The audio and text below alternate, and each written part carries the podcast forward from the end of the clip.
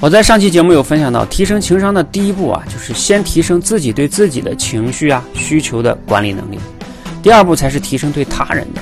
那如何提升对他人的情绪及需求的管理能力呢？分享一种很简单，你可能也会去做的方法，但是你可能不是像我这么做的，就是多读一些好的经典的小说，以及呢看一些好的电影。那为什么这样能提升情商呢？你想啊，小说呀，它最重要的反映人的是人性。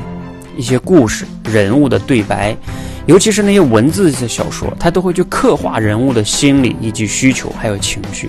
你多去认真读的时候啊，你就能揣摩这种人性了。那包括看电影也不一样啊，不要看完就算了啊。